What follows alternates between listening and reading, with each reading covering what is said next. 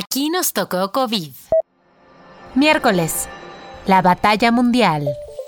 El secretario de Relaciones Exteriores, Marcelo Ebrard, informó el pasado lunes primero de febrero que entre la segunda mitad de este mes e inicios de marzo, nuestro país recibirá las primeras vacunas de AstraZeneca. Esto ocurre en medio de los retrasos en la producción de esta vacuna pero el envío a México será gestionado a través de la iniciativa COVAX. ¿De qué se trata este mecanismo? Esta es la batalla mundial de hoy.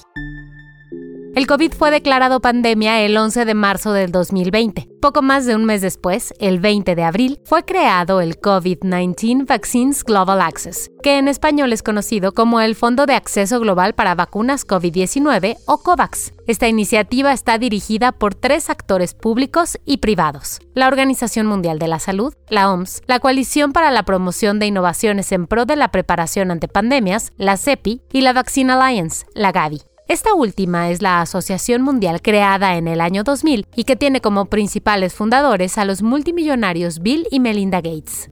La OMS, la CEPI y la Gavi dicen que el objetivo de la iniciativa COVAX es provocar la colaboración mundial para que haya un acceso equitativo a las vacunas contra el COVID. Para lograr este objetivo, la alianza COVAX apoya los proyectos de más de 140 vacunas contra el COVID que están en distintas etapas de desarrollo a nivel global.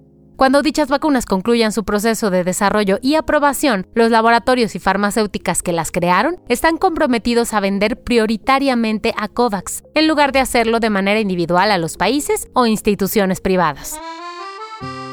Actualmente 190 países están integrados a la iniciativa y para que ésta sea viable financieramente, los países ricos contribuyen con dinero. A estos miembros se les denomina autofinanciados. El beneficio que obtendrán estos países al estar en COVAX será que podrán adquirir en precios muy bajos o a costo cero las vacunas suficientes para inmunizar desde el 10 o hasta el 50% de su población. Además de estas contribuciones de los países, COVAX también recibe donaciones de instituciones y entes privados. Recientemente Estados Unidos anunció que se retractaba de separarse de la OMS, un trámite que comenzó la administración del expresidente Donald Trump. Junto con este anuncio, Anthony Fauci, el asesor médico de la Casa Blanca, dijo que el presidente Biden también se había pronunciado por unirse a la iniciativa COVAX, la cual había sido rechazada por Trump.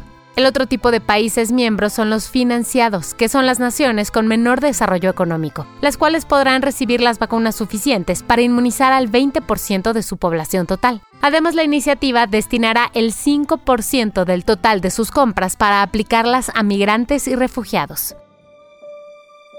México entró a la iniciativa como país autofinanciado de renta media, por lo que ha firmado un contrato para que le sean entregadas las dosis suficientes para inmunizar al 20% de la población. Por lo tanto, estamos hablando de unas 51.573.200 dosis de vacunas obtenidas por nuestro país a través de esta iniciativa. Como dijimos al inicio de este episodio, el canciller Marcelo Ebrard anunció el pasado lunes primero de febrero que nuestro país recibirá sus primeras vacunas entregadas por COVAX y se tratará de la vacuna de la farmacéutica AstraZeneca. En esta primera etapa, México y otros 35 países de América Latina y el Caribe recibirán en conjunto 35.3 millones de dosis. Posteriormente al anuncio de Brad, el secretario Hugo López Gatel detalló que serán hasta 2.75 millones de dosis las que llegarán en el mes de febrero. El contrato con COVAX fue firmado por México el 25 de septiembre del año pasado y es de modalidad de compra opcional, lo que significa que México puede elegir la vacuna que desee de las que estén disponibles. Además del contrato con COVAX, México firmó directamente con AstraZeneca otro por 77.4 millones de dosis. Aparte de la de AstraZeneca, otras de las vacunas más adelantadas en el mundo también se desarrollan bajo el apoyo de COVAX. Es el caso de las de Moderna, CureVac, Novavax y la de la Universidad de Queensland en Australia. Hasta el momento el gobierno de México ha pagado 180.4 millones de dólares como anticipo a COVAX. La Secretaría de Relaciones Exteriores informó que este pago se realizó el sábado 10 de octubre del año pasado. La meta general de la iniciativa COVAX es tener 2.000 millones de dosis para finales de este año.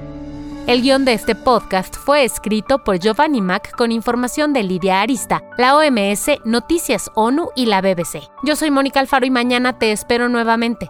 Te recuerdo que puedes participar en este podcast compartiendo tu historia covidiana. Le llamamos historias covidianas a los testimonios de nuestra audiencia sobre algún aprendizaje de la pandemia. Envíalo a aquí nos tocó covid y lo publicaremos los días jueves. Será un gusto escucharte.